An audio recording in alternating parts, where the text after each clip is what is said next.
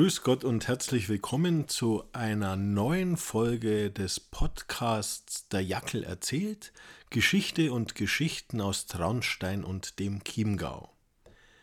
In dieser Folge erzähle ich euch von des Kassierkäsers unanständiger Lebensart, so sind zumindest die gerichtlichen Akten betitelt, die eine Reihe übler Vergehen dokumentieren, welche ein hoher Salinenbeamter Anfang des 18. Jahrhunderts in Traunstein beging.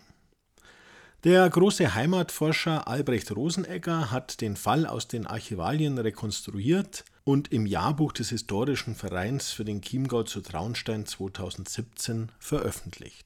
Im Mittelpunkt des verbrecherischen Geschehens steht Johann Friedrich Käser, der seit 1704 auf seinen Vater folgend Salzamtkassier und Sudschreiber der Saline war und zu den hohen Beamten in der Au gehörte. Dieser Johann Friedrich Käser wohnte mit seiner Frau im Gut am Escherbründel, also ein ganzes Stück von der Saline und der Stadt entfernt, was im Zusammenhang mit den von ihm begangenen Untaten auch noch von Bedeutung sein wird. Das Schicksal wollte es, dass Käser zwei Laster anhafteten, welche ihn zum Verbrecher werden ließen. Trunksucht und Wollust. Johann Friedrich Käser hat sich immer wieder an Frauen, die in der Saline arbeiteten, vergangen. Insbesondere, wenn er den einen oder anderen Krug Bier zu viel Intus hatte. Dann anscheinend funktionierte seine Triebkontrolle, die er auch im nüchternen Zustand nur schwer unter Kontrolle hatte, offenbar gar nicht mehr. Seine Übergriffe waren derart häufig und massiv, dass sein Vorgesetzter, der Salzmeier Zacharias von Metzger, Anzeige bei der Hofkammer zu München erstattete, welche den Salzmeier dann mit der Aufklärung beauftragte. Und dieser begann mit der Vernehmung der Betroffenen.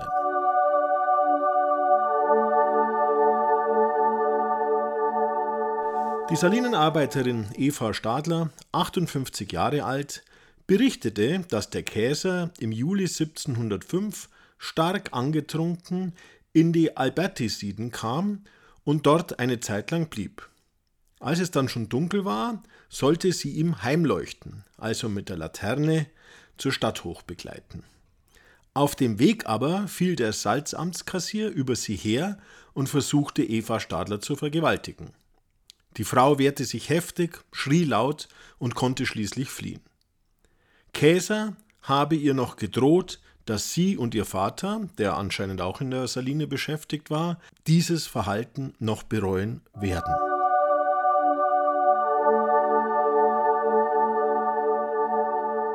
Bereits zwei Wochen später aber versuchte Johann Friedrich Käser Eva Stadler erneut zu vergewaltigen. Dieses Mal war der Tatort eines der Herdhäuser und auch dieses Mal stand der Täter unter starkem Alkoholeinfluss. Trotzdem ging er recht planmäßig vor indem er nämlich alle anderen Frauen nach Hause schickte, es war immerhin schon elf Uhr in der Nacht, und die Türen verschloss. Auch fiel er nicht gleich über die Stadlerin her, sondern versuchte sie zunächst mit in Aussicht gestellten Geschenken zum Sex zu überreden, wurde währenddessen aber immer zudringlicher und handgreiflicher. Eva Stadler, die offensichtlich eine kräftige Frau war, die Arbeit im Herdhaus hatte ihre Muskeln bestimmt gut trainiert, konnte sich auch dieses Mal wieder aus den geilen Klauen des Sudschreibers befreien und versteckte sich im Herdhaus so gut, dass der fluchende und sie gar mit dem Todschießen bedrohende Käser einfach nicht finden konnte. So konnte die Salinenarbeiterin aufgrund ihrer beherzten Gegenwehr diesen Vergewaltigungsversuch abermals abschmettern.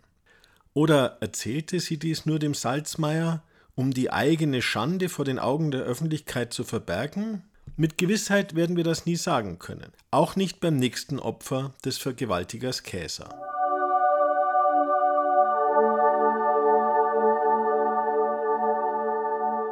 Maria Puchstaller, 40 Jahre alt, war bei Käsers im Haushalt beschäftigt und berichtete, dass der Hausherr sie unter dem Vorwand, dass er seine kleine Tochter nicht finden könne, in einen Verschlag unters Dach gelockt habe und sie dort heftig bedrängte. Maria war vorsichtig gewesen, denn der üble Ruf eilte dem Hausherrn schon voraus, und so hatte sie die Tür offen gelassen. Gerade als der triebgesteuerte Salinenbeamte sich an die Puchstallerin heranmachte, kam aber seine Ehefrau wie eine Furie hereingeschossen und gab dem Opfer ein paar schallende Ohrfeigen, da sie fälschlicherweise vermutete, dass Maria den Sudschreiber zu verführen suchte. Rasch aber erkannte die Hausherrin ihren Irrtum und ihre geballte Wut richtete sich nun gegen ihren Mann, welchen sie als Ehebrecher und Hurenbock beschimpfte. Das recht abgelegene Haus des Ehepaars war auch in anderen Fällen Tatort von Käsers sexuellen Übergriffen, wie weitere Opferaussagen belegen. Auch wenn diesen allen eigen ist, dass der Salzamtskassier bei keiner der Frauen letztlich erfolgreich war. Die Vorwürfe gegen ihn einen der höchsten Beamten in der Saline, waren so gravierend, dass es zu einem Prozess gegen ihn vor dem Pfleggericht in Marquardstein kam. Wie dieser Prozess aber nun ablief, verriet uns wie dieser Prozess nun ablief, verrät uns einiges über die Zeitumstände und die Machtverhältnisse Anfang des 18. Jahrhunderts. Den Prozess leitete der Pflegverwalter Achatz Wilhelm Weginger, der eine eidesstattliche Aussage von Käser erlangen wollte oder ihn in einer Gegenüberstellung mit den Vorwürfen und Opfern konfrontieren wollte. Aber als er am 1. Juni 1707 den Prozess eröffnete, waren weder der Angeklagte noch die Opfer gekommen.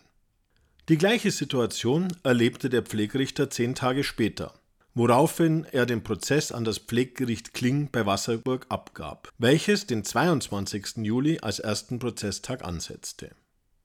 Aber dann geschah schon fast Unglaubliches.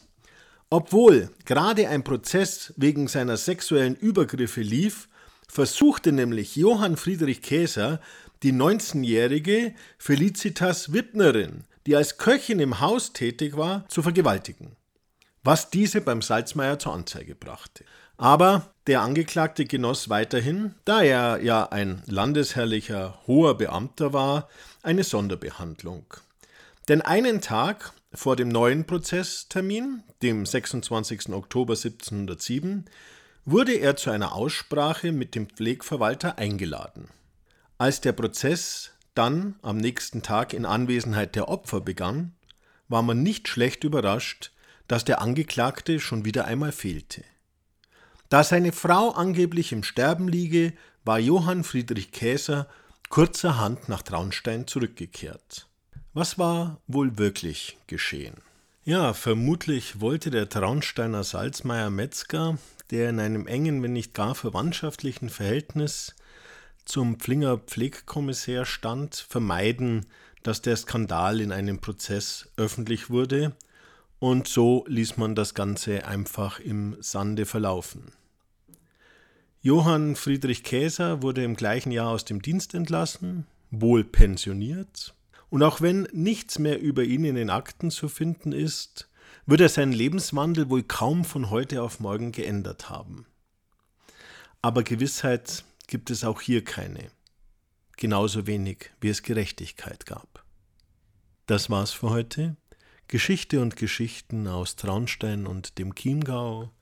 Bleibt mir alle gewogen bis zum nächsten Mal, wenn der Jackel wieder erzählt.